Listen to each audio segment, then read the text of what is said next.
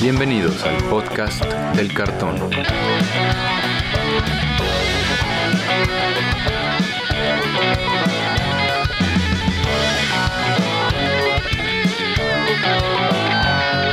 Arrancamos. ¿Qué amigos? Bienvenidos nuevamente al podcast del cartón, el podcast donde platicamos sobre todo lo que tiene que ver con el juego Magic the Gathering. Yo soy Andrés Rojas, también conocido como Chad, y me acompañan mis confitriones Brian Romero y Antonio Teddy. ¿Cómo están esta tarde, amigos? ¿Qué tal, Chad, Brian, audiencia? Un gusto estar de vuelta, ya con recuperados de energía, ¿no? Exacto. Brian, ¿cómo vas? Hola muchachos, pues bastante bien, no listísimo para platicar de Magic aquí ya con este descansito que nos tomamos, que creo que bien merecido después de tantas noticias con tres años que platicamos hace dos semanas, y, pero listo para platicar de estas noticias buenas y algunas que se tomaron medio mal que hubo en estos días. Que en una de esas ah, tienes que soltar la opinión, la opinión adversa a lo que está diciendo la gente, entonces vamos a ver ¿Qué opina Brian de una de las noticias importantes? Porque tenemos varias noticias, amigos, de qué comentar este día.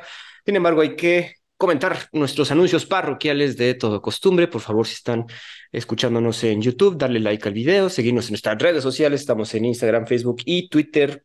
Todavía sigue siendo Twitter, aunque le dicen ex, pero bueno, también si nos pueden calificar en Spotify sería un parote para nosotros y acuérdense que tenemos playeritas disponibles. Eh, pueden verlas en nuestras redes sociales, entonces, y ahí también pedirlas dentro de México. Pero un anuncio que también está muy importante y es que tenemos una nueva asociación con una tienda de cartas en línea con TCG Land. En TCG Land pueden encontrar todo el cartón que buscan. Cuentan con un stock de más de 80 mil cartas y además, si no encuentras el cartón que buscan, te ponen en contacto con vendedores tanto nacionales como internacionales para tener ese jugoso cartoncito que tanto hace falta para ganar tus RCQs o si eres más comanderoso, esa ilustración especial que quieres para tu deck insignia. Les dejamos nuestro link de afiliados en la descripción del episodio para que cuando compren en TCG Land apoyen al podcast con su compra. Muchas gracias a Jimmy de TCG Land por apoyarnos y apoyar a todos los proyectos de creadores de contenido de Magic en español. Y ahora sí, de entrada vamos a entrar con algo que se nos había olvidado con esta semanita de descanso, los anuncios de baneos, que más bien fueron desbaneos, si se dieron cuenta, si están al tanto. Se desbanearon un par de cartitas en un par de formatos. Empezamos con Moderno, todo el mundo esperábamos ahí algún movimiento tras el Pro Tour reciente. Alguien decía que quizás el anillo único, Brian, pero parece que no, que Wizards tiene otras ideas y desbaneó Preordain, ese cantrip de un mana azul, pues haces Sky de dos y luego robas cartita, que creo que fue baneada luego, luego con la incepción del formato y no ha visto casi nada de juego en moderno. Eh, vamos a hablar primero de eso, como ven amigos, Preordain en moderno. A mí me parece que está muy padre que, que tengamos eh, Preordain moderno. Eh, pienso que, que el formato ya ha evolucionado y ya tiene como que muchas respuestas para, para ese tipo de cartas. No tenemos brainstorm, entonces a lo mejor es algo, es algo similar. Bueno, no, no es similar, porque sí, no, no. Ah, sí, la verdad es que el brainstorm es, demasiado bueno. Pero bueno, nos acercamos un poquito a, a, ver dos del top y robar una carta, está, está muy bien. Yo la verdad lo agradezco. Brian, ¿cómo ves que por fin tenemos un buen cantrip? Ya no tenemos que basarnos en Consider, en Opt, en, ¿cómo se llama? Ser un Visions que ya fue baneado, soft baneado tras esta liberación de Preordain. Pues es el segundo, creo que es el, segundo mejor draw que podrían haber desbaneado. Creo que el, en moderno, ¿no? Que el mejor es Ponder, a mi gusto. Tal vez no desbanearon Ponder porque, como te permite revolver tu deck, no, querían más revueltas de deck, pero mm, me sorprendió un poquito hasta que me acordé que ya hay cartas como Shieldred y los orcos más nuevos que hacen que robar cartas extras te afecten demasiado eh, si lo haces, ¿no? Entonces, pues sí, yo seguía, sigo esperando que baneen el, el, anillo único. Sigo diciendo que va a ser una carta que van a terminar baneando en algún momento. No ahorita porque los sobres, ¿no? El producto del Señor de los Anillos sigue vendiendo. Se va a volver a, vender en diciembre. Entonces, yo lo dije que mm, para este año no, no se va a ver el baneo. A ver el siguiente qué tal. Pero sí, el, anillo único tiene que ser baneado y pues, a ver qué sale con, con Preordain. pero pues, por lo que he visto no, no es como que hay. Esto va a romper el, formato. Yo nada más espero le dé vida a Dex como eh, milagros. ¿Milagros? a ver, vamos a ver. dentro del anuncio de baneos también comentaron que obviamente están bajo la mira las cartas que dice Brian, tanto el anillo único como los orcos Bowmasters. Sin embargo, creen que en este momento no vale la pena banearlos porque entran en diferentes arquetipos de decks. Pero básicamente es lo que dice Brian. tienen que vender todavía más producto y en después de diciembre puede que ya estén en peligro de banearse. Ahorita por lo pronto no. Y pues este desbaneo de preordain creo que es, pues bueno, digo, creo que ya hay varias cartas en la lista de baneos de moderno que pueden empezar a salir. Creo que podrían haber hecho más desbaneos, no solo este con preordain. Hay como Punishing Fire, es otra de las cartas que creo que ya ni sirve para nada en el estando baneada. Entonces, Preordain es un buen cantrip, la verdad se está viendo Yo, yo, yo lo vería más en Murktide, en Iset Murktide, que es lo que estaban comentando. En ProWest lo estaba usando Andrea Mengucci, los que están, las grandes mentes del, del, formato de moderno. Entonces hay que ver qué pasa. Ahorita todavía, como bien dice Brian, todavía no hay tanto movimiento como cuando fue el desbaneo de Stoneforge Mystic o Jace, pero se está probando el asunto, ¿no? Y ciertamente con la salida de sets tan poderosos como Modern Horizons 2 e incluso eh, Lord of the Rings con estas dos cartitas únicamente y, bueno, varias que hemos comentado, pues sí, faltaba que el formato se moviera con estos desbaneos. Pero es un buen desbaneo, no. Ponder, como bien dicen, es demasiado poder, no quieren que esté barajeando tanto la gente si ya, ya tiene que barajear bastante con las Fetchlands, pero sí, es el mejor de los cantrips que podíamos esperar, ¿no? Sí, coincido, ¿no? Creo que los tres estamos de acuerdo que Ponder es lo mejor, pero en un segundo lugar está muy bien el Preordain. También alguna ayudita para control, ¿no? Porque a pesar de que estaban intentando Omnath cuatro colores semi-control, pues no, no estaba saliendo tanto. Entonces este preordain a ver si ayuda a esos decks. Yo espero que eh, no, porque guácala, guácala con el control. oh, hay que ser inclusivo, Brian, pero bueno. El pues otro... algo al agro.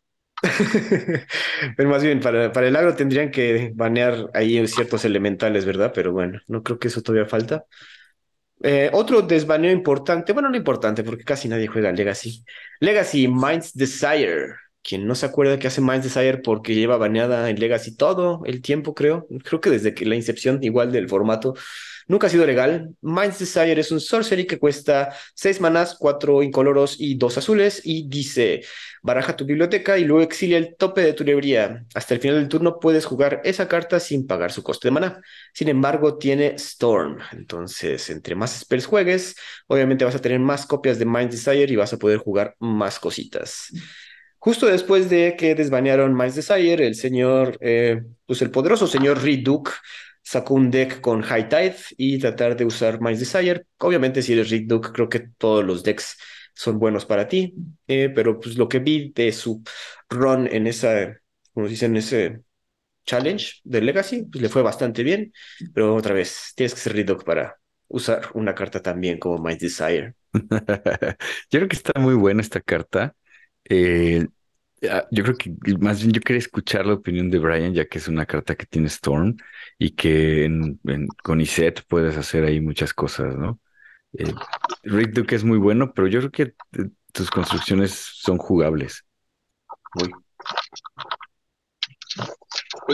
pues, es que Rey Duke le sabe al Magic en general. Le puedes dar un sándwich de jamón y te va a hacer top 8 en un Pro Tour. sí. ¿No? De, o sea, el Miles Desire, cuando lo vi desbaneado en, Legacy, me emocioné un poquito porque me gusta mucho jugar Storm. Eh, recuerdo alguna vez que jugaran ese deck Storm que fue en, Extended. En Extended jugaron Storm Mind Desire y que hicieran Mind Desire hacía a tonterías de aquella época. Pero ahorita, pues Storm, Storm es Storm en, Legacy, ¿no? Es creo que lo mismo, nada más meterle los, los Mind Desire para a ver si la ruleta te saca, la ruleta de la suerte te saca este el Tendrils. Pero no hay como que mucho, ¿no? Para mejorar Storm. O sea, creo que es lo mismo. Va a seguir siendo lo mismo y nada más es más divertido en, en, online, que no tienes que andar revolviendo tu deck y tu oponente partiéndolo cada vez que se resuelve una copia de Minds Desire. Sí, cierto, qué flojera, También es porque es un, montón, de tiempo. O sea, ocho, un Storm de ocho son nueve Mice Desire, revolver nueve veces tu deck, no, es media hora de juego. Sí, cierto, ¿eh? Ahorita como que lo, ahorita que lo comentas, el, este desbaneo es benéfico para la gente que juega Magic Online, porque para jugar en físico, tanto Dios, que flojera, o sea, como dices, revolver nueve veces la deck para ver qué sale, y si no sale, se fislea, y si, no sé. Como bien dices, si, puede, si llega Reed con un sándwich de jamón, puede ser top 8. Eh, pero bueno, se ve que Wizards está dándose cuenta que hay que actualizar las listas de baneos. Digo, estuvo bien. Obviamente esperábamos más. El metajuego de Legacy está, pues ha estado igual, un poco estancado tras la llegada de los orcos y el anillo único también. No sé, algo nuevo, ¿no? Algo nuevo quizás ayudaría, pero no creo que Mice Desire sea ese algo nuevo que lo ayude a mejorar. ¿Algo más que comentar acerca de Mice Desire? No, pues nada, qué carta tan divertida para los que juegan online. De ahí en fuera no. Pues, ¿Quién la va a jugar en físico? Nunca es Legacy. No se juntan ni cuatro. ah, seguro si hay, alguna comunidad. Saludos a toda la comunidad de Legacy de aquí, que, juegue Legacy. Qué, qué valientes ustedes, porque sí, hay que estar muy al tan, muy, tener mucho capital para tener esos decks actualizados, ¿no, Teddy? Pues mira, siendo honestos, puedes armarte budgets y si tu comunidad te lo permite, puedes jugar con cartas que se parecen a las duales. Y está bien, o sea, la, idea para mí siempre ha sido jugar y divertirse. E, efectivamente, si hay una comunidad de Legacy, eh, está, padre, ¿no? Lo que es cierto es que no, no ha habido muchos cambios en Legacy, pero a lo mejor también ese es el apil del, del formato, ¿no? El que, ah, bueno, ahora ya probé Reanimator, ahora voy a probar un Esper Control, ¿no? O un Sí, si tienes el capital para estar cambiando de deck así, pues sí. Eh. También es eso. Sí, sí.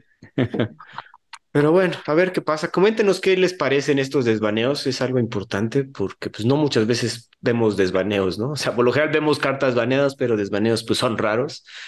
Eh, sin embargo, creo que sí valdría la pena que ah, comentaron que no banearon. O sea, ellos ven el, el, el ecosistema tanto de pionero, de este y moderno estable Digo, ellos, ellos sabrán, tendrán sus datos, pero pues sí había como unas ciertas quejas de que necesitamos un cierto baneo en pionero o algo así para, para ser más variado, por lo menos los top. ¿Algo más que comentar acerca de este banning un, unrestricted announcement? Pues no que yo recuerde, que, recuerde.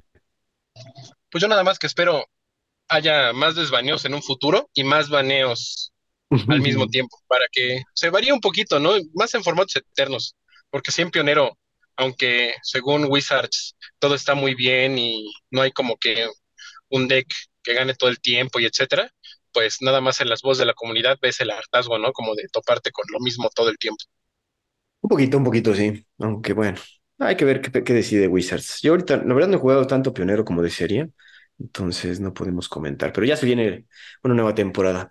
Hablando de formatos eternos, regresa en 2023 el llamado Eternal Weekend en tres locaciones distintas, Europa, Japón y los Estados Unidos. Por si no saben, este evento Eternal Weekend tienden a ser reimpresiones de cartas icónicas, pero tamaño cuadro, ¿no?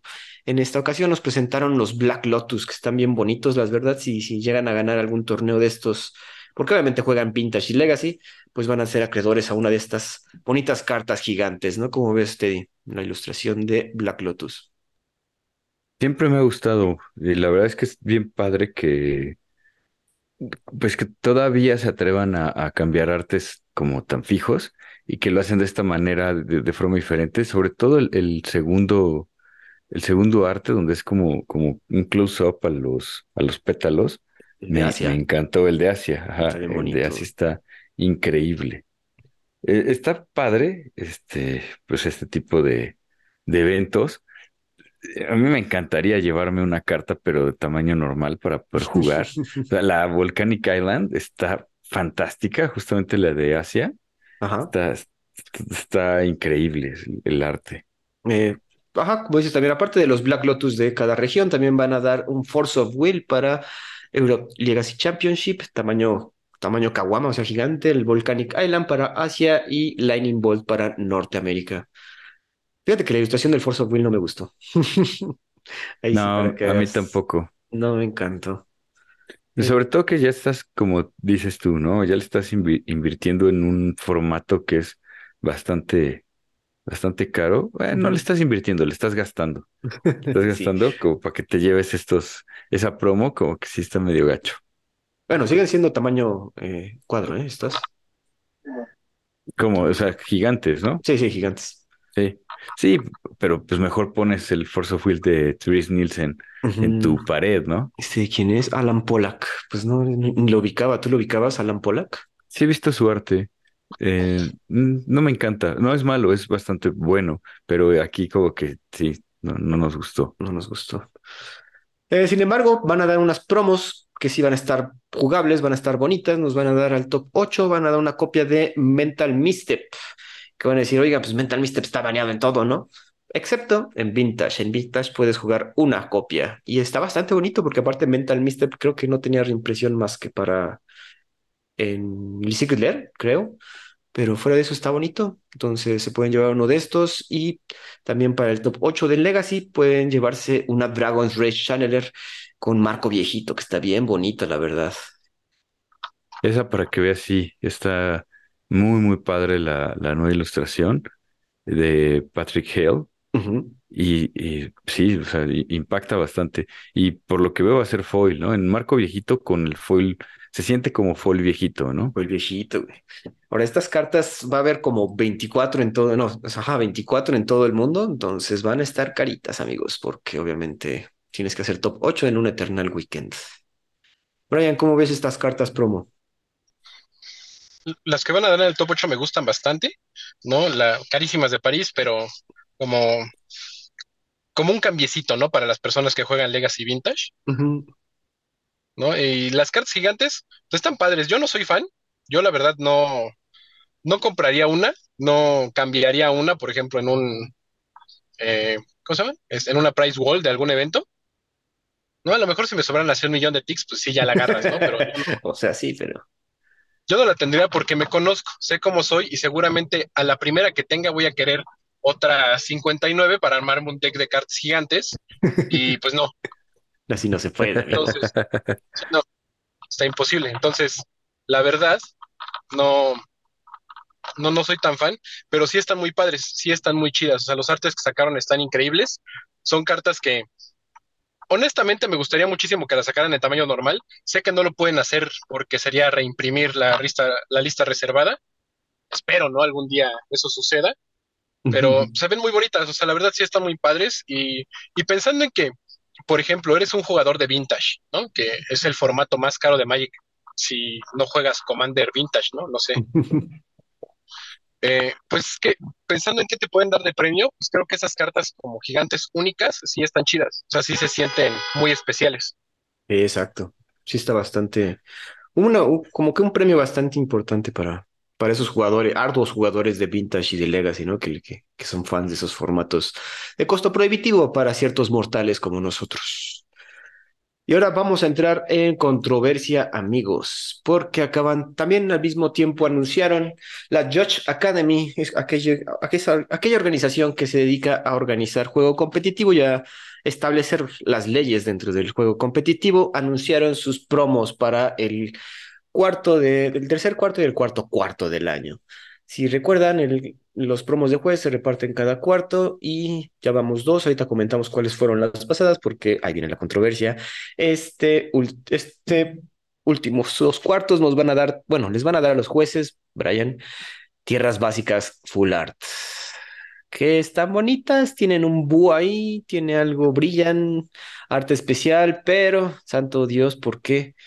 Tierras básicas y vemos tierras básicas en todos los sets ya. O sea, ya el hecho de que sean full art ya no las hace especiales, ya vemos tierras full art en todos los sets. Eh, no sé, Brian, yo lo veo como una, un pequeño insulto al trabajo de ser juez, que tras ver cómo están consintiendo a los embajadores de Magic que les envían fácil cuatro mil dólares de producto cada, cada, cada salida de producto, ver que a los jueces les van a dar un paquetito de tierras básicas, ¿cuántas les dan para empezar? O sea, les tendría que dar como 10 de cada una, no sean así. Pues que te dieran mínimo cuatro de cada una estaría muy bien.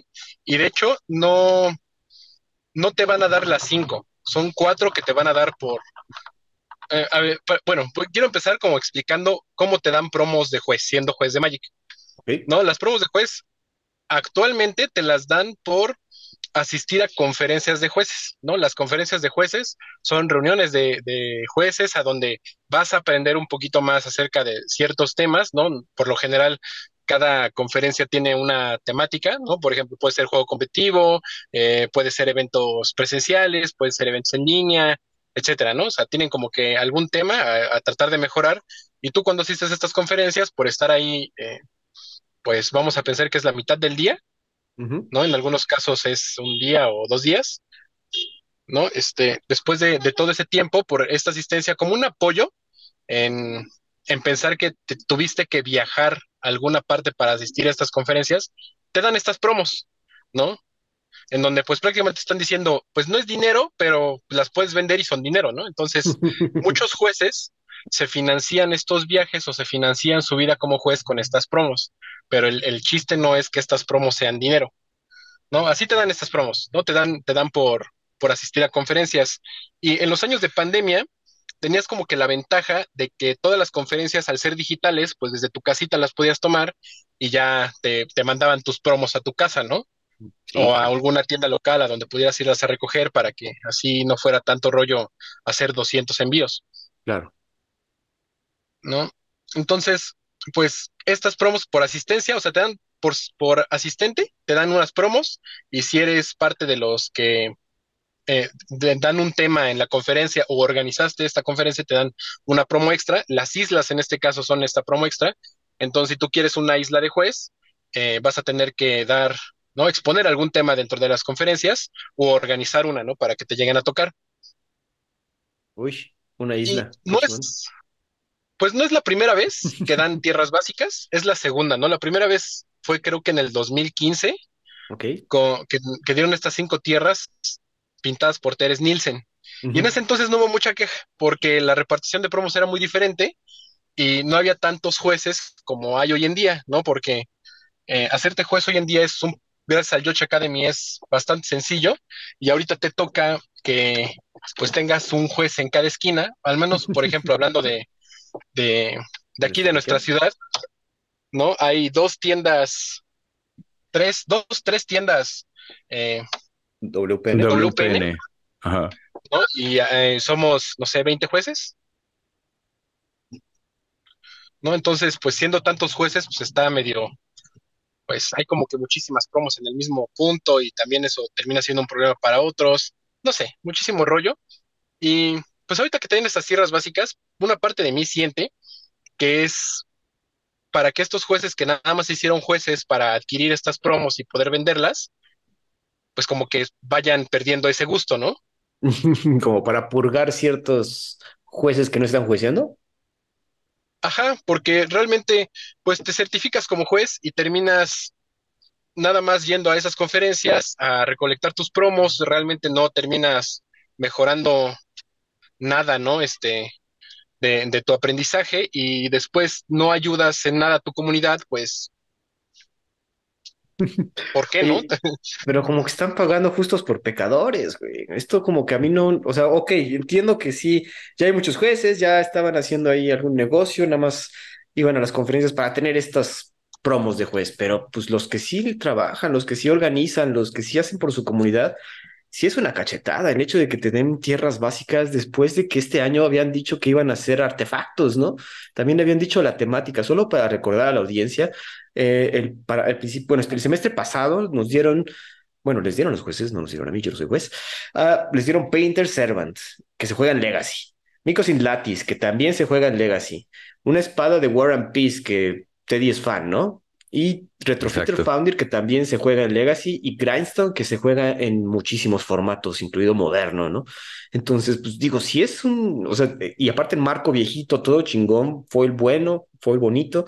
Híjole, yo sí lo veo como un pequeño insulto a la comunidad de jueces que sí se esfuerzan, obviamente, como dice Brian, no todos, pero sí hay una, un sector de ese grupo de jueces que sí, quería, que sí merecen tener cartas de este tipo, ¿no? Obviamente el Painter Servant pues ya estaba, y estas cartas pues estaban caras, y sí valía la pena tenerlas, ¿no? Si querías tu Grindstone para tu deck Jeskai Bridge de moderno de juez, pues te ibas a pagar, pero ibas a tener un bonito artefacto. ¿Cómo ves, Teddy?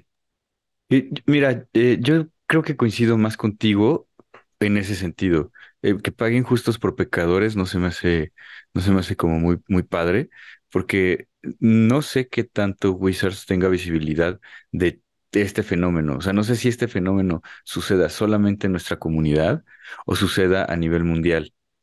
Y que eh, yo no termino de entender como que la política de las promos de juez porque si de repente veo promos de juez muy, muy padres, muy bonitas, como estas que, que vimos en el, en el cuarto anterior, o promos del año pasado, es eh, Markov, este, para Commander, la Spellseeker, eh, unas cartas muy bonitas que digo, ah, eso está padre, que reconozcan el trabajo de los jueces como, como Brian, que, que él sí va y que él expone y que él participa mucho y que ayuda mucho a la comunidad y que de repente porque otros no hagan su trabajo, les den promos que no estén tan bonitas. Al final entiendo la postura de Brian de decir, bueno, no lo haces por la promo, ¿no? Lo haces porque te gusta ser juez. Y eso está muy bien. Y que a lo mejor siendo tierras básicas sea algo como muy especial porque hay poquitas tierras básicas de juez. O sea, el que sean de juez las hace especiales. Eh, pero sí coincido contigo que no está tan padre.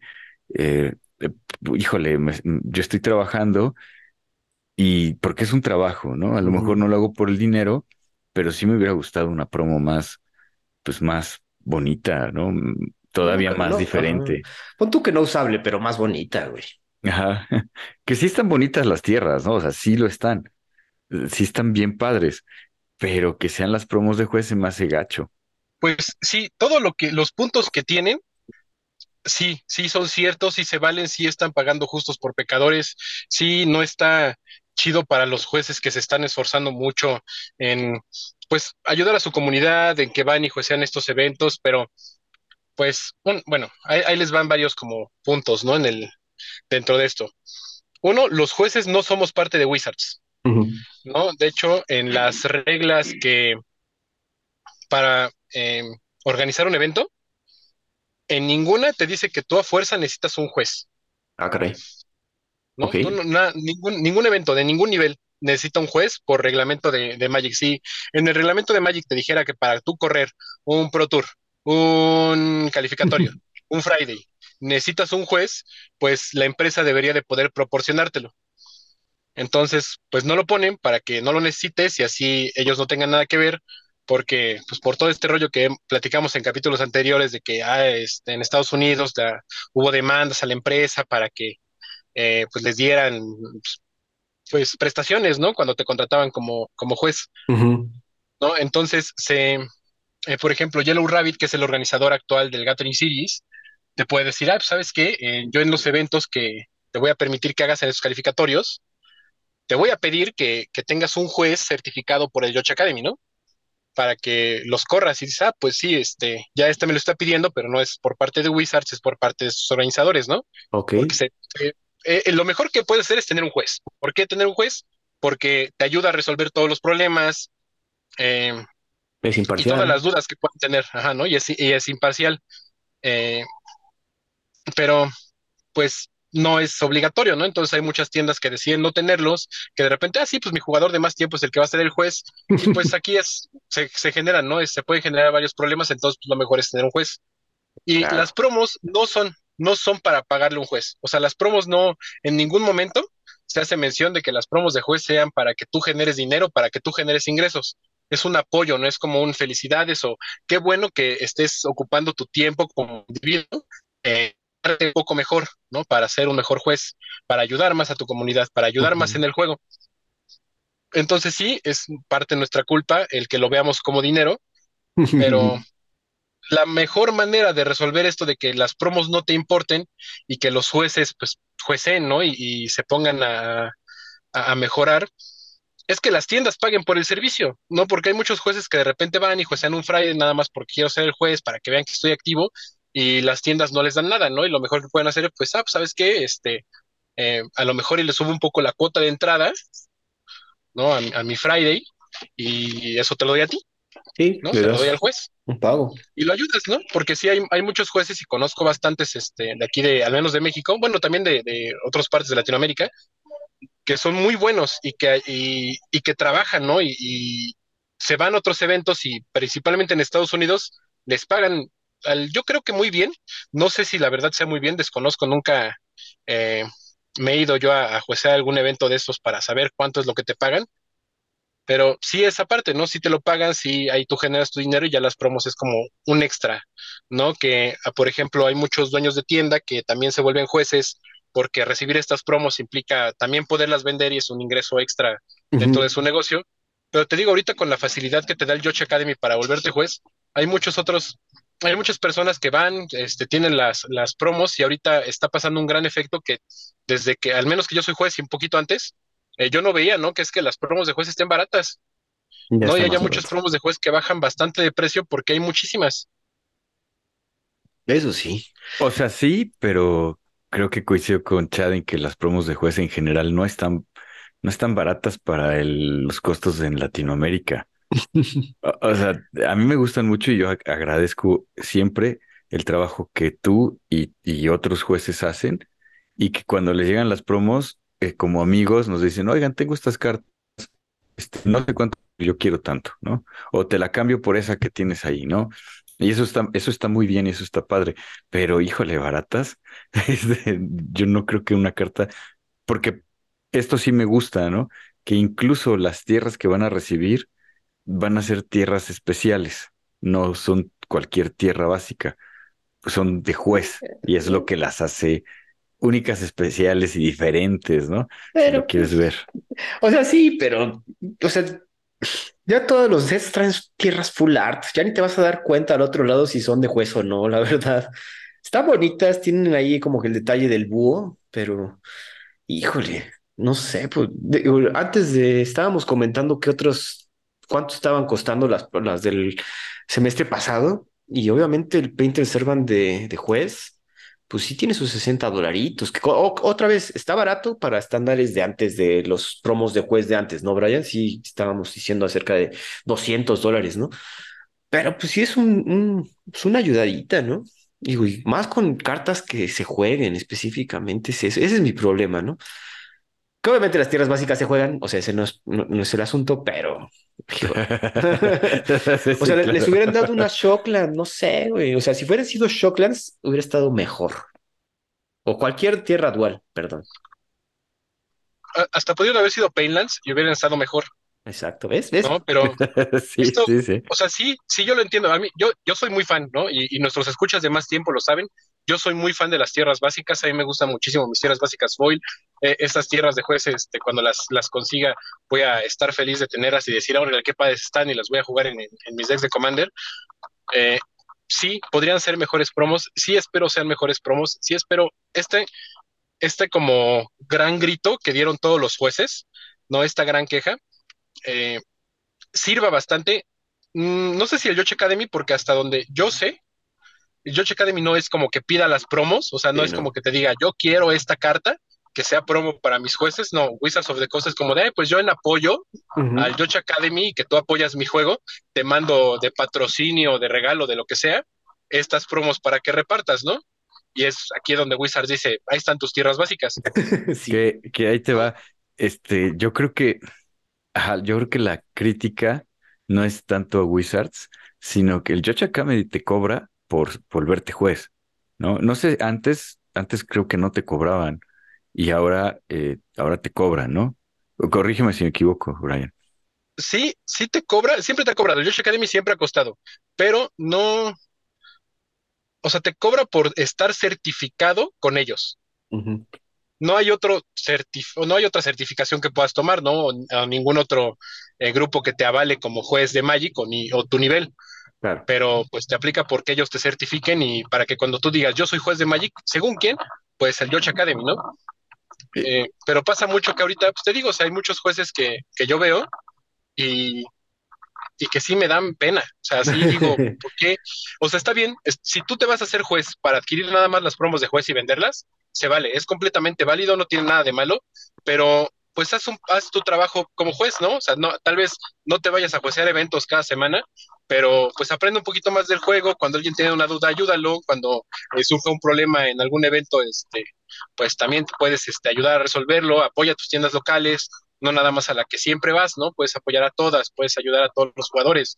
Eh, hay comunidades en distintos municipios que no cuentan luego con tiendas eh, o con jueces cercanos a los que también pues, son personas que de repente necesitan recurrir a alguien y pueden recurrir a ti y no lo saben porque pues tú nunca expresas ese conocimiento que tienes, ¿no? Eh, también tiene que ver un poquito con que no solamente tengas conocimiento del juego, sino una actitud de servicio, ¿no? que, que de repente eso eso el Josh Academy tendría que ser un poquito más riguroso, ¿no? Bueno, sí es, ¿no? Digo, ya cada quien la persona, pero yo creo que el Josh Academy sí, y digo, Brian es aquí nuestro juez residente, pero sí te, sí te inculcan esa actitud de servicio y, y oiga, pues estás aquí para eh, ayudar al, al que no sabe. Sí, la prestación de servicios, la atención al cliente es algo, es, es, uno de los temas que se han tratado muchísimo en conferencias, porque el Yoch Academy busca, ¿no? Que, que tú seas esta persona de atención al cliente eh, importante, ¿no? Que le facilite muchas cosas a, a, las tiendas, ¿no? A, o a los organizadores cuando estás trabajando en algún evento. Entonces, por esa parte sí lo hacen, ¿no? Pero te digo, en, en el aspecto de, de lo que son las promos, hay muchos jueces que tú ves, eh, nada más en cada conferencia. no, ya ni siquiera, porque, porque hay muchos jueces que tú sí ves en eventos, tal vez no jueceando, pero los ves jugando, ¿no? Entonces tú los ves como parte del juego, ¿no? Y platicando con otros jueces y de repente resolviendo dudas. Eh, hay un chat de jueces, ¿no? Me imagino que en, todo el mundo han de tener ahí como sus, sus chats en distintas plataformas para poder platicar entre jueces. Y muchas veces como de, oye, pues estoy en un evento, eh, me surgió este problema, no sé si esta solución que tengo sea la mejor y te ayudan, ¿no? Y hay muchos que levantan la mano, hay otros nuevos que también están tratando de participar, pero pues hay muchos que, les digo, ¿no? Ves nada más cada vez que hay una conferencia, los ves recoger sus promos, los ves sonreír para la foto y vámonos, nos vemos la siguiente vez que me vayan a dar cartitas gratis. pues bueno, ahí está esa problemática, amigos. Eh, déjenos en sus comentarios qué le piensan acerca de estos nuevos promos de juez les parecen adecuadas para estas personas que dan ciertamente servicio y mantienen a la comunidad que quiere juego competitivo, ¿no? Y bueno, y ni competitivo, porque también tienes que resolver dudas durante un juego de Commander. Entonces, está en todos lados, amigos. Coméntenos qué les parece. Pues bueno, ahora sí vamos a pasar a la carnita, a los spoilers, porque tenemos varios. Vamos a comentar solo unas cartas que nos han destacado pero pues es que hay muchas cosas buenas en el Drain, como hay que recordar, y tenemos un episodio específico de cómo Throne of el Drain vino a representar el Power Creep en Magic the Gathering. Y haciendo un recuento, cuánto, muchísimas cartas de Throne of the Drain siguen viendo juego en, formatos construidos. Entonces, eso nos habla de un buen set. Esperamos bastante del siguiente salvajadas de, de Drain, Wilds of the Drain. Entonces, vamos a hablar de unas cartitas. Teddy, ¿tú tenías alguna en específico que querías comentar? A mí me gustó muchísimo, muchísimo el Werfox, este, ¿cómo se llama? Werfox Bodyguard, que es una criatura elfo, zorro, caballero. Es un 2-2 por 3 manás, dos blancos y uno incoloro. Y lo que me gusta, tiene flash. Y cuando él entra al campo de batalla, exilias hasta otra criatura que no sea zorro hasta que el bodyguard deje el campo de batalla. Y puedes sacrificarlo por un mana blanco y uno incoloro y este, ganas dos vidas. Entonces por ahí también puede ser una, hay una jugadita para salvar a tu commander o a la criatura que te está, que te está ayudando a ganar el juego. O te puede quitar un bloqueador, o te puede quitar la amenaza que te pueda matar. Y entonces me, me gustó mucho el, que en blanco que tenga flash, me está gustando. E, e, esa técnica que usaste de proteger está buena, sí, cierto, no lo había pensado. Pensé que era otra criatura que tú no controles, pero es cualquier criatura, ¿eh? Entonces, cualquier otra criatura que no sea zorro. Pues, como dices, utilizarlo para salvar o, o, removal está bastante interesante. Me gustó que tenga esa flexibilidad y este, yo creo que he visto algunas cartas en blanco que, que también me han Tenemos un ciclo, bueno, el ciclo de las virtudes. Eh, el blanco, el negro y azul. Creo que no ha salido tanto el rojo ni el verde. Entonces, el negro es el que a mí me gustó. No, bueno, también el que estas, lo que tienen estas virtudes son encantamientos que se van de aventuras. ¿Cómo se va un encantamiento de aventura? No me pregunten. Pero, por ejemplo, el negro, la virtud de la persistencia, Virtue of Persistence, cuesta encantamiento de dos negros y cinco incoloros, está carito, pero dice al principio de tu upkeep pones una criatura de cualquier graveyard en el battlefield bajo tu control. Pero también lo puedes usar como un removal, tiene el sorcery que se llama Lockwain Scorn de aventura, pagas uno negro y uno incoloro, y la criatura objetivo gana menos tres, menos tres hasta el final del turno, y tú ganas dos vidas. Entonces, está, a mí me gustó, digo, todo el mundo está criticando que, ay, está muy caro, pero pues véanlo como un 2 por 1 siempre, y aparte este encantamiento está caro, pero va a estar regresando criaturitas a cada, cada upkeep, ¿no? Entonces, si haces tu deck alrededor de eso... ¿Está caro dónde? El Virtu, ¿no? Ah, Ajá, no, por eso, está caro en dónde. En Moderno está carísimo. Ah, bueno, sí. Pero en Commander, es donde lo vas a jugar, está súper bueno. Es un Deptor Snail que tiene el upside, como dice Brian, que es un sorcery, que es un removal.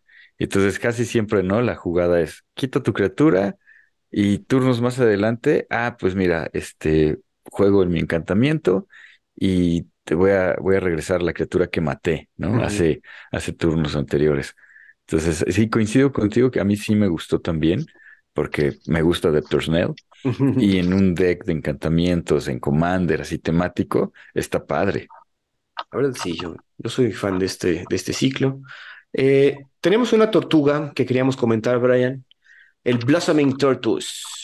Es criatura tortuga, 3-3 por 4 manas, 2 verdes, 2 incoloros, que dice, cuando la tortuguita entra al battlefield o ataca, mileas 3 cartas y luego regresas una carta de tierra de tu graveyard al battlefield girada.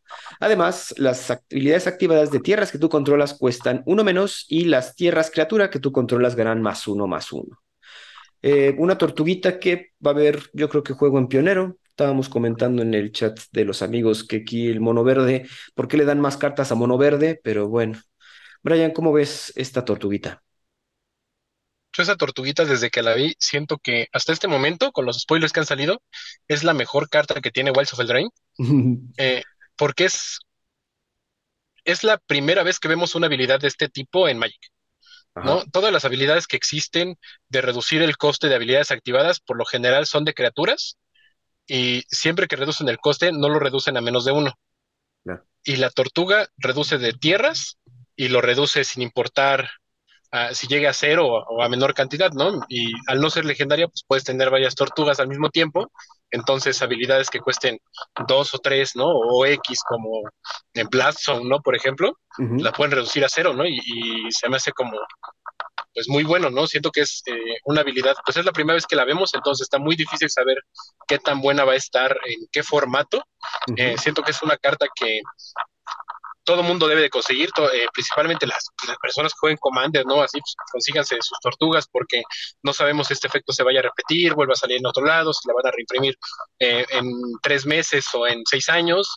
Entonces, creo yo que es una, es la mejor carta que ha salido, más pensando en, en estas, por ejemplo, estas tierras, las primeras como filtros de Odyssey, no creo que son, que cuesta uno activar su habilidad, de repente se vuelven tierras que te dan dos manas por nada, ¿no? Porque tengas la tortuga en juego, eh, cartas como Mutabóveda o... Eh, ¿Cómo se llamaba esta que se vuelve criatura de... Mishra. Mishra's Factory. Mishra's Factory. Mishra's Factory igual te cuesta uno que volver la criatura, con dos tortugas te cuesta cero hacer la criatura, y como siguen siendo tierras eh, les da el bono la, tortuga, de repente tiene esta sinergia que a tus criaturas, cuando tienes una, ¿cómo se llama este elemental que salió en Zendikar, que vuelve a todas sus criaturas tierras o bosques? El Ashaya. Ashaya, ¿no? Con una Ashaya, pues este también es, un himno, ¿no? Para todas sus criaturas, entonces... Eh, yo la vi, me encantó, ¿no? Eh, creo que es la mejor tortuga jamás impresa en la historia de Magic. Eso Creo que es una carta increíble para este set. Y pues yo quiero, ¿no? Yo quiero conseguirme una, yo ya lo dije varias veces, lo voy a seguir diciendo. Yo soy un mago que va a preferir jugar con humanos, pero al ver esta tortuga sí estoy buscando como alguna forma de poder jugarla porque no sé, ¿no? En algún momento, eh, mientras el Magic siga avanzando y sigan sacando nuevas cartas, eh, de repente esa habilidad puede ser importante y con un estándar que dura tres años, pues no sabemos cómo vaya a afectar en, en, el futuro, ¿no? Porque ahorita ya tenemos otra vez Manlands, Ajá, también. Entonces, pues quién sabe, ¿no? ¿Qué, qué, vayan a sacar este en estos tres años que va a estar vigente Wilds of Eldraine y pues puede servir, ¿no? Y eso pensando nada más en estándar, ¿no? Porque en, formatos eternos, pues mientras más cartas salgan, más se pueden romper las cosas. Y, digo, y saber cómo están, ¿no? se, te olvidó comentarlo, pero pues que, te cueste Nicto cero o uno es poderoso, güey. Eso ya es una ridiculez, una tontería. Este, la, gente que baje dos tortugas para activar Nictos por cero es la misma que te hace Tazas Oracle el Demonic Consultation. Y pues no, es, gente, que vive triste por dentro. Ciertamente. Eh, tenemos ah, adelante, perdón. perdón, que también la tortuga afecta el combo de Lotus Field, ¿no? Eh, pues también, no lo, no lo hemos visto tanto comentado. El hecho es que te, que te regrese también las tierras, porque es un efecto continuo. Cada vez que ataque vas a miliar y regresar tierra, ¿no? Entonces, pues también. Ah, ¿saben con qué carta siento que va muy bien esta tortuga? Con Talía y el Kitrog. Ah, también. El Gitrog Monster, sí. Sí, güey. Ah, bueno, y con el Gitrog Monster solito, ¿no? En el deck de Commander con de Gitrog Monster, creo que está muy padre, ¿no? Ajá. Está bueno el señor Tortuga. Yo quería comentar que tenemos tutor nuevo, un tutor negro, se llama Beseech the Mirror, cuesta tres manas negros, un incoloro, Sorcery, que tiene la habilidad nueva de Bargain. Bargain, que, que dice dice que puedes sacrificar un artefacto, un encantamiento o un token mientras casteas este spell y va a generar otras habilidades, ¿no? La carta dice, busca tu librería por cualquier carta y exílela boca abajo, luego barajea. Si este spell fue bargaineado, no sé cómo le están diciendo en español, perdón, pero... Bargain, es como cuando, cuando este, vas a... Eh, cuando vas al mercado y le dices ah, al marchante, ¿no? Eh, regatear, eso. Ah, ok. Eh, cuando, eh, cuando regateas esta carta. qué, qué, qué, raro. Bueno, pero cuando, cuando regateas esta carta, puedes castear la carta exiliada sin pagar su mana cost si ese spell tiene mana value de 4 o 0. Luego pones la carta. Si no, si no hiciste el regateo, pones la carta en tu mano. Entonces, un tutor por 4 podría ser un Demonic Tutor normal, pero el hecho de que puedas castearla pues gratis. Un Diabolic, un Diabolic, ah, Diabolic perdón. Sí, Demonic, no. Diabolic Tutor. Eh, el hecho de que puedas castearla si cuesta cuatro, específicamente el anillo único cuesta cuatro, entonces estamos comentando que puedes buscar tu anillo, castearlo gratis, luego buscas otra vez tu tutor, casteas tu tutor, sacrificas el anillo que ya, tiene, ya te robó como cinco cartas y vuelves a repetir el ciclo, entonces un tutor bastante poderoso, yo creo que sí puede haber juego en diferentes formatos y pues para Commander cualquier tutor es bueno. Es bueno, muy mono negro, pero es bueno. ¿Cómo ven? Sí, está bastante buena la carta. Como dices, vas por cartas caras que se van a castear solitas, está súper bien. Por cuatro manás, busco carta y la casteo. Está súper bueno. Ah, bueno. Es como muy obvia, ¿no? Muy obvia que es buena. Para el, eh, ahorita ven que se estaba jugando mono negro devoción en moderno. Ah, ¿no? Gracias al, principalmente al anillo único que se estaba como jugando un poco más. Este, cuando nos, nos, sacaste eso de que es con este tutor buscaban el anillo único y, ya nada más se pasaban de lanza, dije, qué asco. y, y, al mismo tiempo, qué bueno, porque más, más puntos a mi favor para que banen el anillo único cuando la gente que juega mono negro empieza a hacer esas groserías. Esas peladeces, obviamente. Está eh, bueno. Quería comentar acerca de una carta que tiene aventura, pero también es legendaria. Se llama Kellan the Blooded. Criatura legendaria, humano fairy. Cuesta uno rojo y dos incoloros. Es un 2-2 con double strike y dice que las otras criaturas que tú controlas ganan más uno más cero por cada aura o equipamiento que tenga Kellan de Blooded. Pero también tiene una habilidad de aventura, un sorcery que se llama Birthright Spoon aventura que cuesta uno blanco, uno incoloro, y dice que busca tu librería por un aura o equipo y ponlo en tu mano. Revélalo y ponlo en tu mano. Entonces está bueno como para comandante Boros, estaban comentando aquellos fans de los equipos que un tutor en zona de comandante pues está bastante poderoso, y, pero hay que recordar que si casteas, bueno, tiene como nuevas restricciones, ¿no? Si casteas de, de la zona de comandante la aventura, se va, puedes castear a Kellan sin pagar el, el ¿cómo se dice? El, el tax de Commander, ¿no? El tax, ¿no? Porque, es, porque está de aventura, ¿no? Exacto. Eh, sin embargo, pues si casi te lo matan, pues también te va a costar el sorcery otros dos más. Eso sí también te lo comentaban. Que tiene sentido, o sea, sí, sí me hace sentido. La verdad yo la vi y como tú dije, wow, tiene Open the Armory más una criatura Double Strike. sí, o sea, sí está bueno. Está bueno, a mí sí me gustó, la verdad. Y el diseño también, el, la intención de que sea Boros y sea de equipos con dos modos, está interesante. Brian, el, mago Boros por excelencia, comenta. A mí me gustó muchísimo la carta cuando vi que era el tutor. ¿Cómo se llama? Steel Shaped Gift para tu mano. No, no, es, es, un pero no, no, pero el otro es Steel Shaper's Gift, ¿no? El, otro tutor de equipos. pero solamente te busca por uno blanco, Sorcery, solamente te busca equipo. Ajá, este y te este busca te busca aura o equipo, que es el Open de Armory. Ajá. O sea, por eso a, lo que, a lo que me refiero es que cuando vi que hacía este efecto y le sumaba esto y pues ya decías, ah, pues dos manás, me gustó bastante. Eh, lo que me sacó más de onda es que fuera eh, humano hada. no lo quería comentar, pero sí, alguien ahí se puso frisky. Sí, está, está como rara la combinación de tipos. Eh, al mismo tiempo dije, cuando yo lo vi y vi que era humano Hada, dije, está raro, pero qué bueno que sea humano legendario para mi deck de Yoda. Luego me acordé que eh, de mi cabeza toda loca salió esta idea de armar un deck de Commander que solo lleve criaturas y tierras. Entonces, pues su habilidad no me sirve para nada porque no voy a llevar ni auras ni equipos. Entonces, ah, pues sí lo voy a, sí lo quiero. Sí quiero una de esas cartitas para ver este en algún futuro en qué la uso, pero me fascinó bastante. Y antes de que pasemos a otra carta, de las virtudes, ¿por qué no hablaste del azul, chat? El azul, pues porque no quería, bueno, quería saltar otra, pero el azul está muy buena. La Virtue of Knowledge, la virtud de la, del conocimiento. Un encantamiento que cuesta un azul y cuatro incoloros y dice que si un permanente que entre al battlefield causa una habilidad triggerada de un permanente que tú controlas, esa habilidad se triggerea una vez adicional. También tiene un instante aventura que es Vantress Visions, cuesta un azul y un incoloro, que dice Copy Target Activated Ability o Trigger Ability, tanto activadas como triggeradas que tú controlas y puedes escoger nuevos targets para la copia.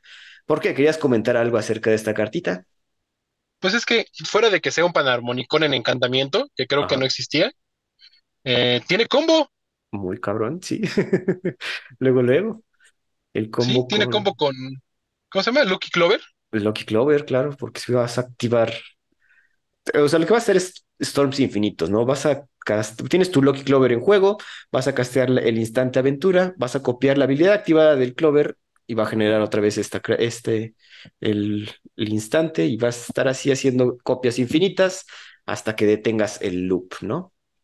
Entonces, todas aquellas criaturas, bueno, elementos, por ejemplo, con Magecraft, que tomen en cuenta no solo los spells casteados, sino las copias generadas, pues vas a poder hacer cosas, ¿no? Como por ejemplo el enanito ese que te genera tesoros, el combo sucio ese con el eh, Witherbloom Apprentice y pues otras cosas con Magecraft, ¿no? Eh, pero sí, tiene combo, Brian.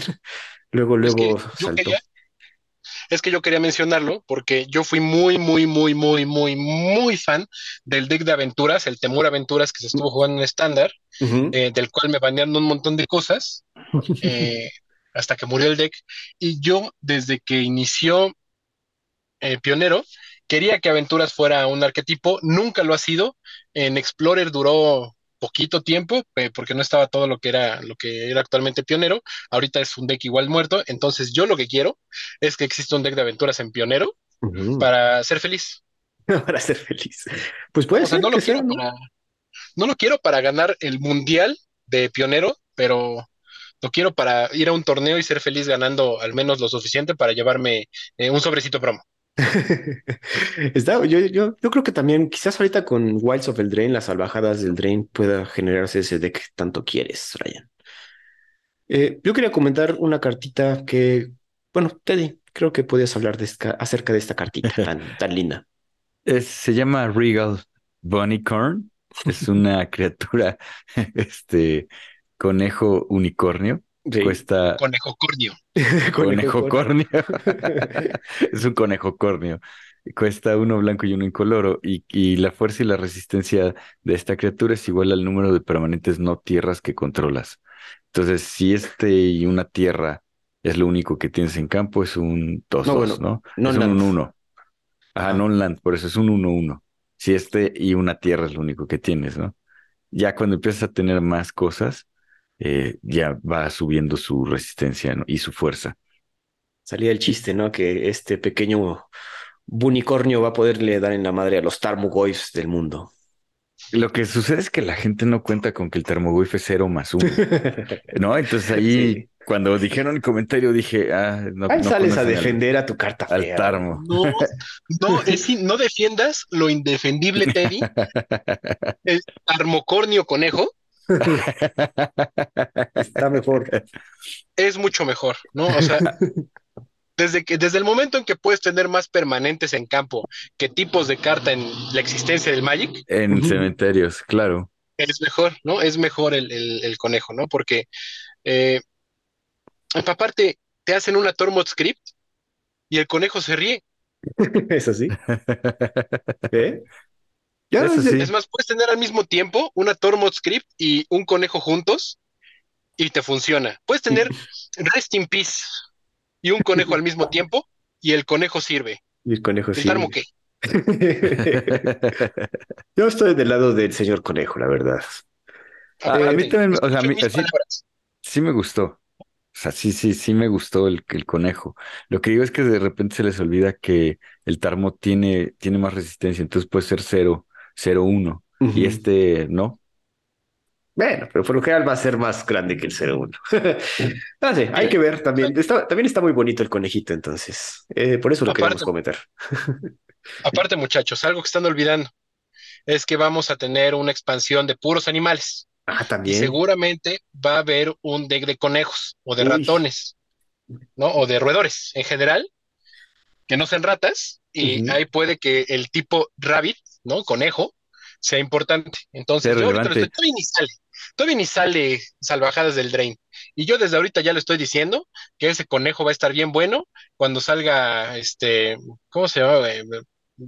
algo, Bloom. algo Bloom. sí. ya saben cuál, lo comentamos el episodio pasado. Pero hablando de ratas, tenemos un nuevo Lord de las ratas. Lord Skitter, Sewer King, cuesta uno negro y dos incoloros. Es una rata noble, una rata fresa. Cuando otra rata entra al battlefield bajo tu control, exilia hasta una carta de un graveyard de un oponente. Al principio del combate, bajo, durante tu turno, crea una rata 1-1 con esta criatura no puede bloquear. Pues, digo, se, se, esperaba más, ¿no? Acerca del Lord Skitter. Hay mejores ratas Lord, pero pues lo puede ir en tus 99, específicamente Commander, pero quizás puede generar un deck en, en estándar u otro formato, específicamente como menciona Brian, que viene la expansión de animalitos. A mí sí me gustó, ¿eh? O sea, igual para comandante, o sea, porque es un 3-3 por 3. Y, y cuando entre otra rata, eh, exilias, ¿no? Cartas de, del cementerio de un oponente. Entonces eso está, eso se me hizo que está bueno.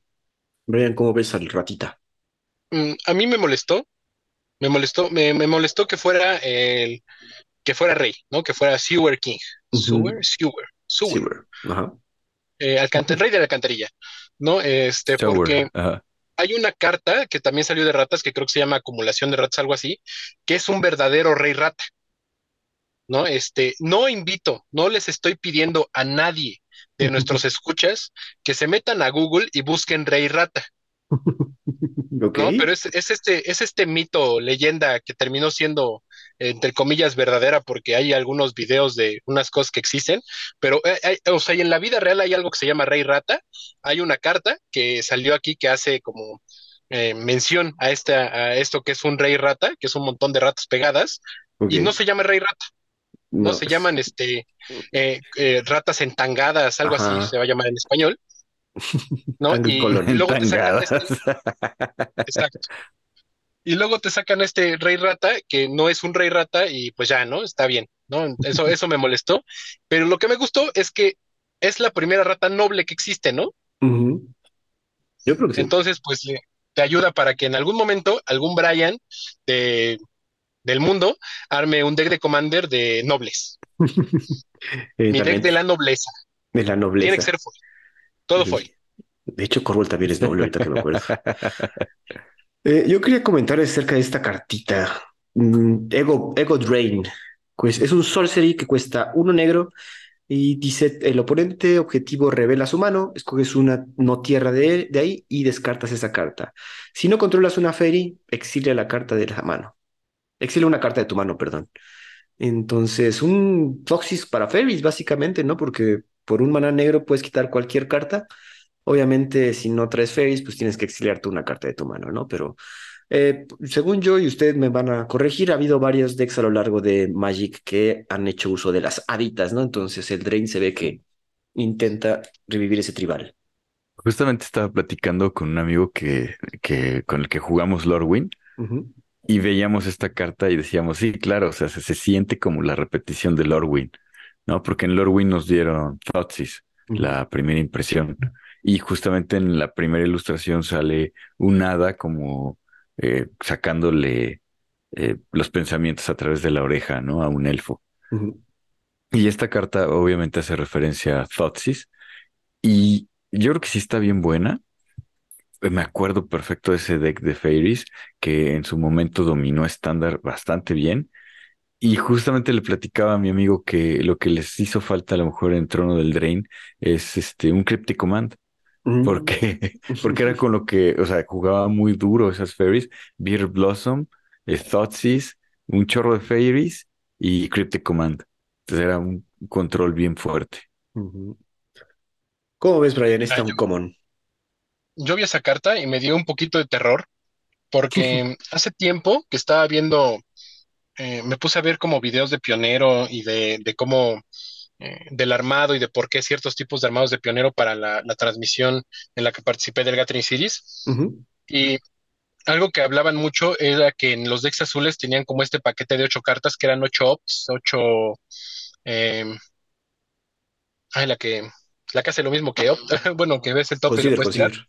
Consider, ¿no? entonces tenías tus, eh, tus ocho cartas de un mana azul que usabas siempre y y me, me da miedo que Hadas termine siendo un arquetipo muy bueno gracias a, las, cartas que salgan ahorita en Wilds of Eldraine y que tengamos en, expansiones venideras y terminemos teniendo este paquete de ocho, pero en vez de cartas que hacen robar, te, sean cartas que te tiran de la mano y terminemos con decks azul negros de hadas, con cuatro Totsis, cuatro de estas cartas y pues se vuelve un poco molesto, ¿no? Estarlo viendo, que de repente Hadas también se vuelve un arquetipo fuerte en moderno y de repente tengas cuatro Totsis, cuatro de estos, cuatro Griff y pues no, entonces no, en, ningún momento dije, qué padre, qué bonita carta, porque nada más siento que es de las cartas que, que, afectan uh, en la parte negativa al Magic.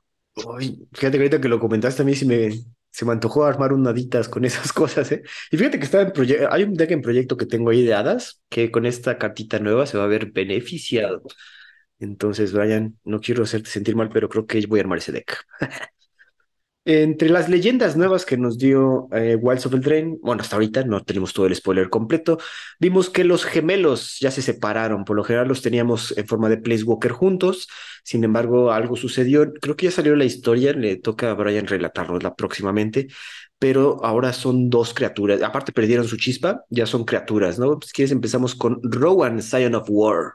Es una criatura legendaria, humano wizard, ahora es Raktos, cuesta uno rojo, uno negro, uno incoloro, 4-2 con menas y tiene habilidad de que la giras y el spells que castees este turno, que, sean negros o rojos, cuestan X menos, donde X es la cantidad que hayas perdido, de cantidad de vida que hayas perdido este turno, ¿no? Puedes activarlo obviamente solo como sorcery. Eh, igual creo que eh, se llama? Will también tiene algo así, pero en Azorius, que rápidamente los leo para que tengamos el, los dos. también cuesta tres manás. Will Scion of Peace cuesta uno azul, uno blanco, uno incoloro. Humano Wizards, Vigilancia. Ahora él es 2-4 y también lo giras. Y los spells que de, de, este turno que sean blancos o azules cuestan X menos, donde X es la vida que ganaste este turno. Igualmente lo puedes activar solamente como Sorcery. ¿Cómo ven estos nuevos gemelos en cartas diferentes? ¿Se les antoja jugarlos? ¿Lo ven futuro? Yo no conozco la historia, pero sí siento muy feo que se hayan separado los gemelos. No, mm. este, bueno, alguna ruptura pasó. Alguna ruptura pasó, sobre todo creo que tiene que ver con cómo querían manejar el reino, ¿no? Este, y uno, tenía una idea, el otro tenía otra, y de ahí este, se separan. ya sabemos qué pasa cuando los hermanos se ponen en guerra y pues este, no sé a dónde va la historia. me gustan los dos, los dos son exactamente la contraparte del otro y está padre, eh, está padre como que ese, ese sabor que tienen. Mm, nada más, o sea, podría decirte nada más, no, ah, eh, en este momento no se me ocurre cómo sacarles como mucho provecho. No, está difícil de sacarles provecho, pero se ve que es un deck temático de Spells X, tanto Azorius o Rakdos, estaría interesante, ¿no? Brian, ¿alguna opinión?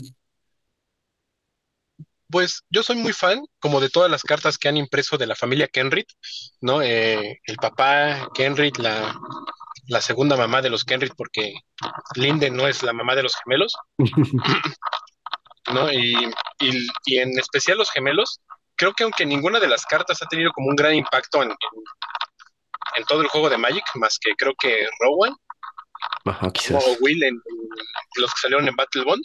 Ajá. Pero creo que son de las cartas que al manejarse como pareja han tenido de los mejores diseños que he visto, porque los primeros eran como eh, Placewalker separados que tenían partner. Eh, la segunda fue un Placewalker doble cara, que era este Will y Rowan, cada quien por su lado, y ahorita que son dos criaturas legendarias con dos colores distintos, ¿no? En una combinación que, al menos en el arte que manejaron en esta expansión, se representa de una manera increíble. Entonces, me gusta mucho, o sea, en ese aspecto creo que han manejado de muy buena manera a lo que son los gemelos Kenry. Y en la habilidad de cartas, pues nada sorprendente, ¿no? Se me hace como extraño, ¿no? Eh,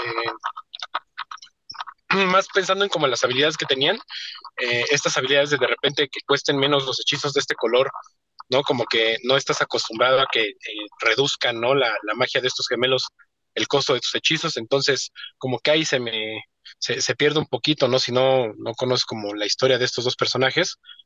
Y no sé, no, no, no, no se me hacen como buenas, en este momento no se me hacen como buenas cartas, ¿no? Que puedas explotarlas en, pues de ninguna manera en otro formato que tal vez no sea Commander, pensando que ahí puedas buscar formas de aprovechar eh, el estar perdiendo vida con, con Roban, por ejemplo, para, para este cosas como un firebolazo. Torment of Hellfire, ¿no? O, cosas así. ¿No? Pero de ahí fuera, pues no, o sea, cartas que se ven muy bonitas, pero no las veo muy buenas.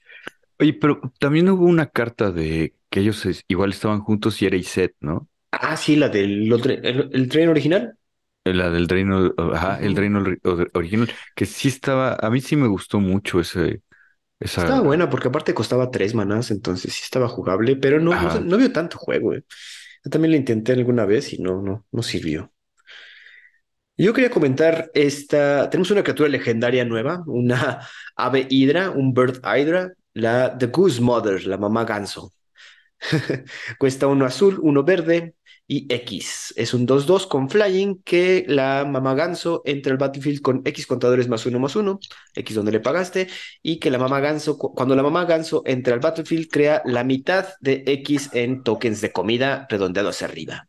Te va a dejar comidita y aparte, cuando la mamá ganso ataca, puedes sacrificar una comida y si lo haces, robas cartita, ¿no?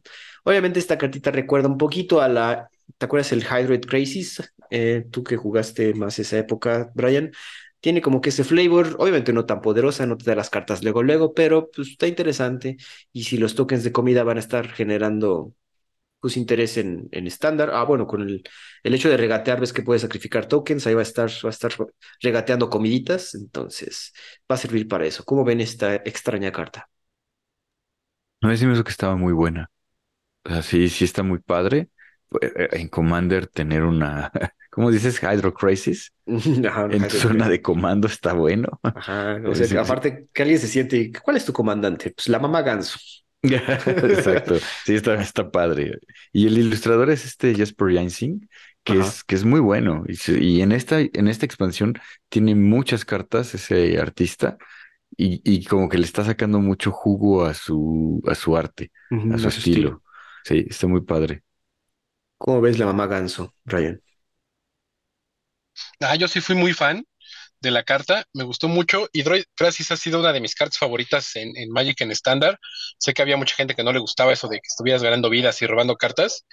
Eh, se me hace esta como voy a decir que tantito nerfeada, porque Hydroid Gracis era 0-0 por dos manas, y esta nada más, o sea, es 2-2, ¿no? Desde un principio por dos manas es 2-2, entonces nada más va creciendo y, te va sirviendo bastante. Y me gustó, ¿no? En ese aspecto a mí me gustó bastante.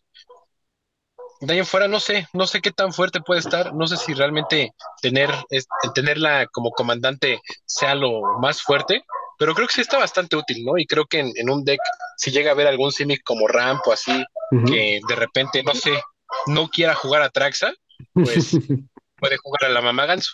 Exacto. O un artefacto legendario que yo también quería comentar, Agatha's Soul Cauldron.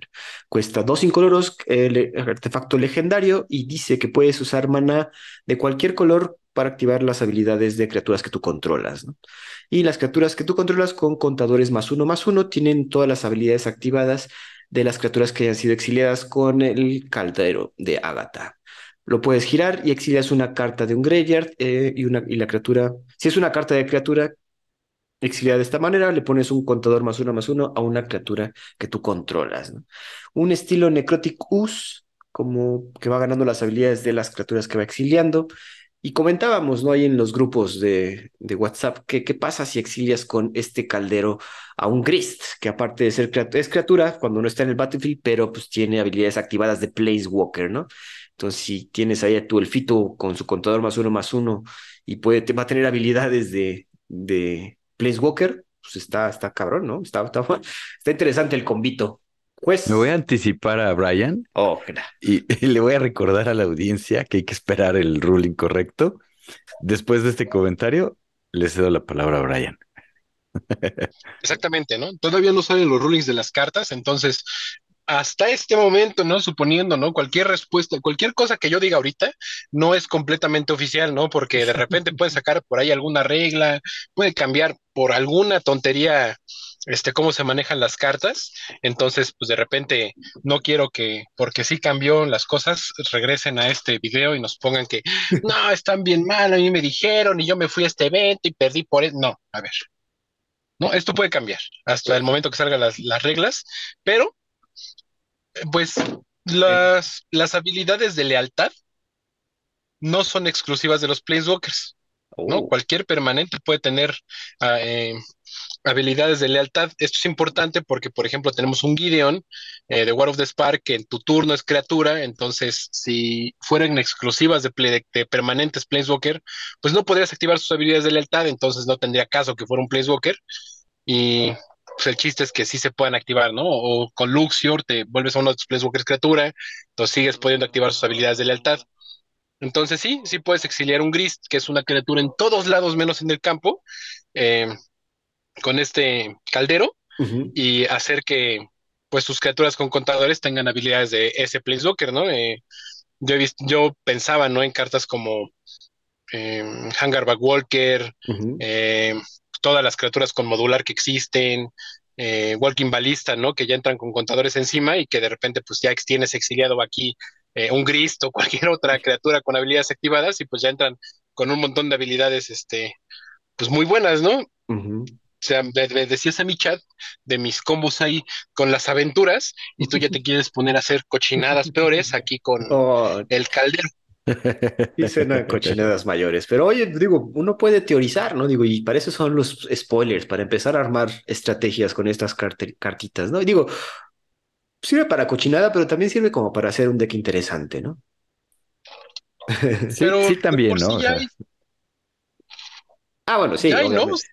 ¿De necróticos? Pues esto de que de contadores más uno más uno y habilidades así que las adquieran y por montones, ya existe, nada más es como pintarle otra raya más al tigre. Eso sí. Entonces no, o sea, en vez de que no se nos estén dando eh, nuevos yacalopes, ¿no? Que yacalopes creo que nada más hay dos o tres. Este, o, o más soporte a ilusiones, ¿no? ¿Qué, qué necesita soporte? otras cosas. ¿no?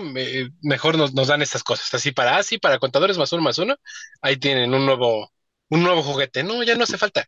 No hace falta. está padre. está padre. Pero ya no, ya está más. Eh, algo que no hemos comentado que trae eh, las salvajadas del Drain, Wildsford Drain, es tokens de rol. Vamos a hablar acerca de una cartita, no, Spiteful Hexmage, un Human Warlock cuesta uno negro y es un 3-2. Cuando el Spiteful Hexmage entra al battlefield, crea un token de un rol curseado, de Cursed Roll, atachado a una criatura que tú controlas. Estos tokens dicen que. Bueno, vamos a leer el Cursed Roll, está acá abajo, permítanme. Son encantamientos, ¿no? Son auras, exacto. Sí, token de encantamiento aura roll. Por ejemplo, el de Curses está volteado, caray. Pero bueno, la criatura encantada eh, tiene. lo tienes? Eh, sí, cierto. la criatura encantada eh, tiene base de poder y, y tokens 1-1. Entonces, eso es como cuando está curseada, ¿no? Otro token de rol puede ser Wicked, que la criatura encantada va a ganar más uno más uno. Y cuando esta aura se es puesta en el graveyard del battlefield, cada oponente pierde una vida. Hay diferentes cartas que van dando diferentes tokens de rol. Eh, otro interesante puede ser el token de Monster. La criatura encantada gana más uno más uno y tiene trample. El token de Hero. El de Sorcerer está muy padre. El de Sorcerer. El de Sorcerer a mí me gustó porque igual gana más uno más uno y tiene que cuando ataca haces Scry de uno. Ah, eh, cuando atacas Scry de uno. Entonces, diferentes cartas te van a dar estos tokensillos. Algunos son buenos, como bien dice te el del Sorcery. El de la curseada pues está mal porque este Hexmage es 1-1, digo, es 3-2 por un maná, entonces tenía que tener un dropback y ese dropback es este tokencito. Está interesante, no, no me encanta la implementación. ¿Cómo ven esto de los tokens? A mí se me hace muy extraño, pero creo que eh, es el drain. Entonces va a romper algo. se, ve, bueno. yo quería comentar de una carta que se llama Spellbook Vendor. Es una criatura humano peasant, o sea, lo que es el está súper chistoso porque es un, pues es lo más bajo, ¿no? En, en juegos de rol, eres un peasant. Es un 2-2 por dos manás, uno blanco, uno incoloro, tiene vigilancia y si sobrevive, se me hace que está padre porque dice que al principio del combate en tu turno puedes pagar un maná incoloro. Y cuando lo haces, creas un eh, roll token de sorcerer eh, que está atachado a una criatura objetivo que tú controlas. Y ese, ese eh, curse, perdón, roll token le da más uno más uno y tiene cuando esta criatura ataca, haces scry de uno. Entonces se lo puedes poner a él mismo y lo vuelves un 3-3 vigilante y que vas a hacer de scry de, scry de uno, ¿no? Y está bueno, güey. Pues está, a mí se me hizo que estaba muy padre, me, me gustó. O sea, cada turno va a estar ponchando y dando scry. Sí, le pagas uno, claro, ¿no? Ajá, si le pagas uno. Y se lo puedes poner a él mismo, o se lo puedes poner a otras criaturas, o se lo puedes poner al conejo unicornio. ¿Cómo dijimos que era? al bonicornio. Al bonicornio, pero era cornicurnio. Conejo cornio. Conejo cornio, al conejo cornio. ¿no?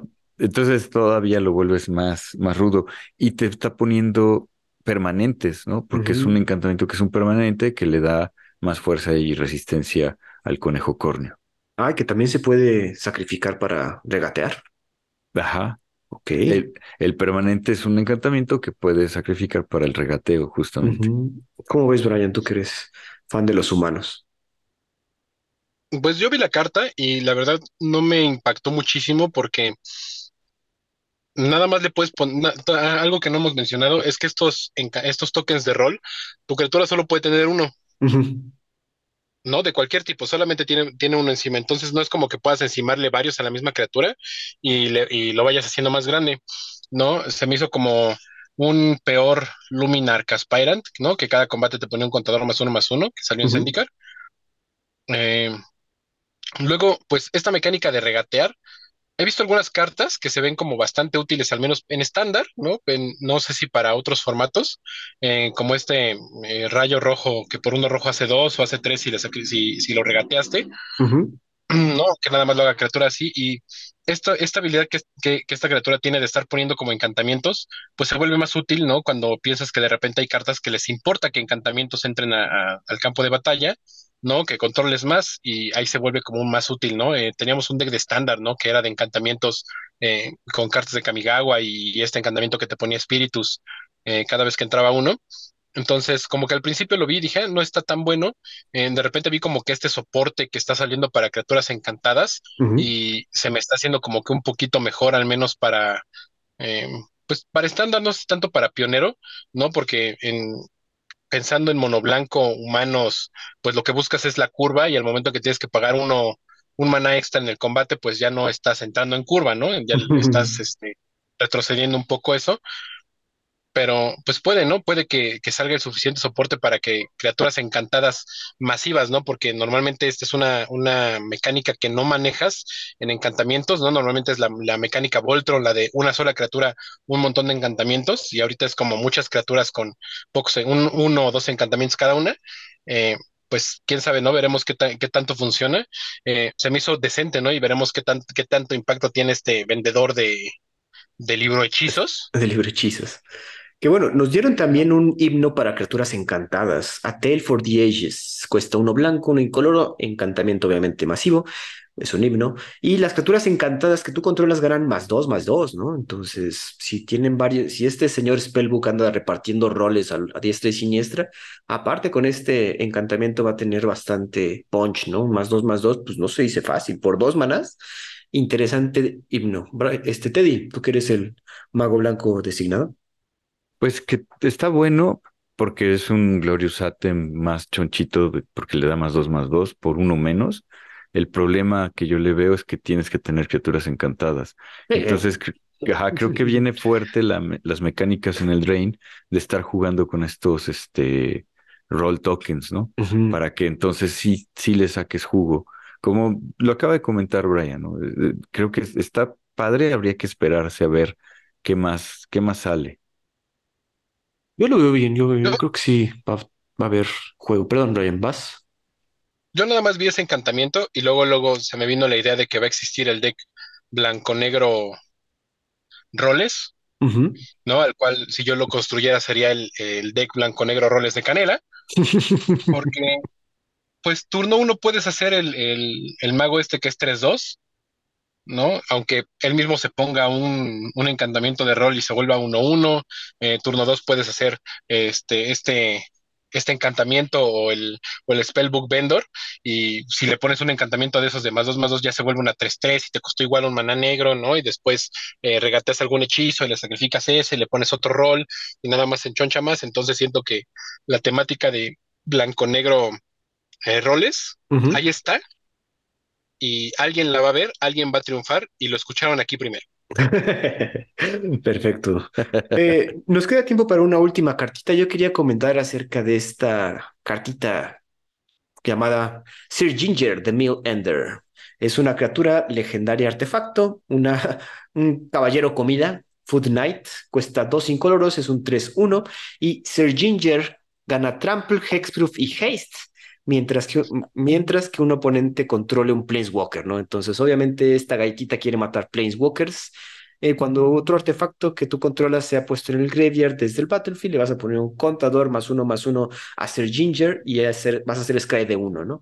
También tiene otra habilidad, le pagas dos, lo giras, sacrificas a ser Ginger y ganas vida igual a su poder, ¿no?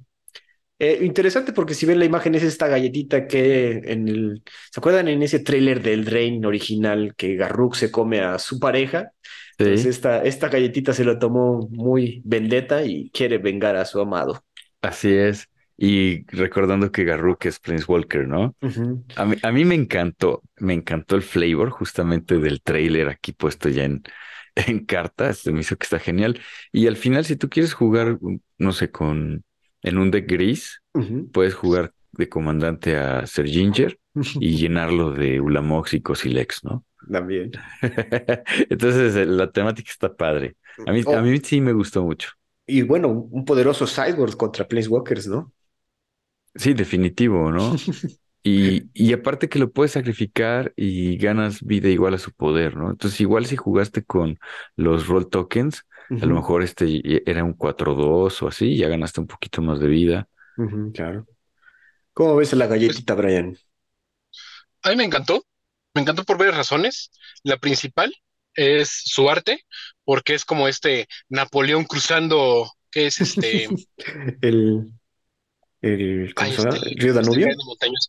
No tanto. No, este, esta cadena montañosa que cruzó. Es que iba a decir los Alpes. Sí, los son los Alpes, ¿no? Creo que sí. ¿Qué dice el encargado de la historia?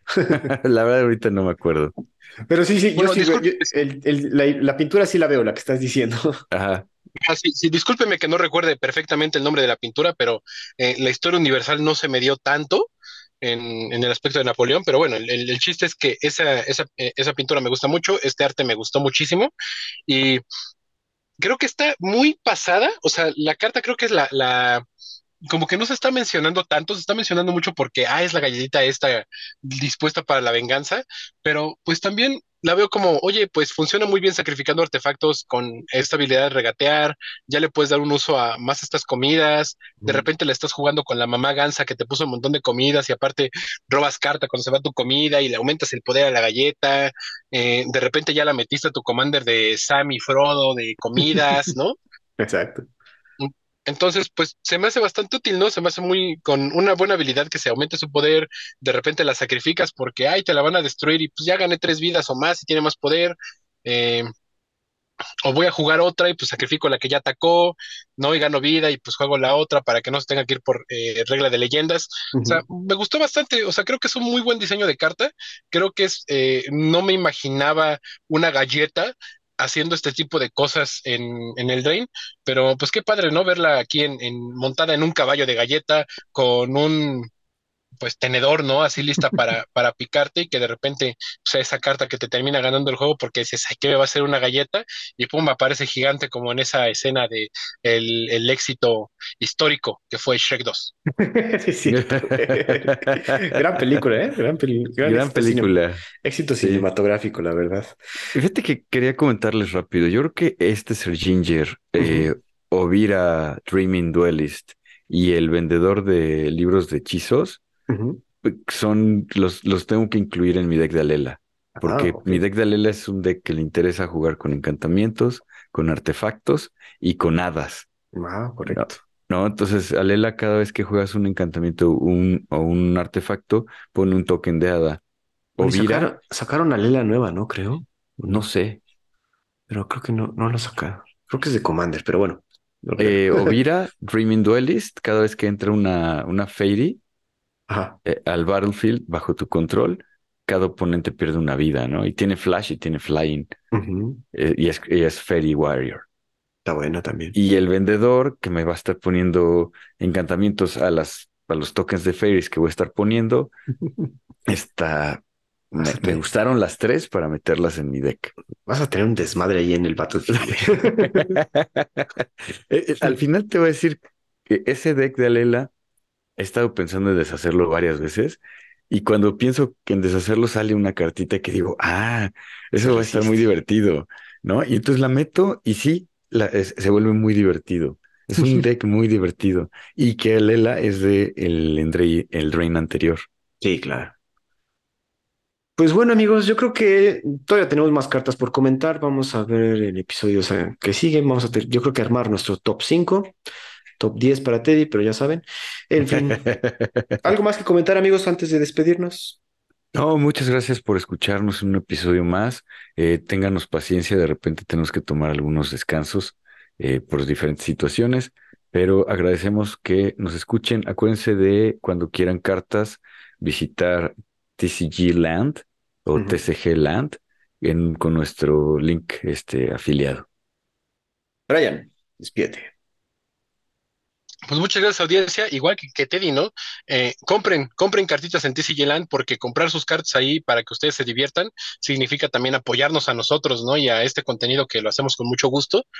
Y para que de repente, ¿no? Ya tengamos eh, un estudio propio, ya que no nos salió el anillo único, pues que salga de, de que ustedes compren cartas o otras, algunas cosillas más, pero muchas gracias, ¿no? Muchas gracias por todo lo que hacen, que ya de por sí escucharnos es un montón. Entonces, Gracias por todo.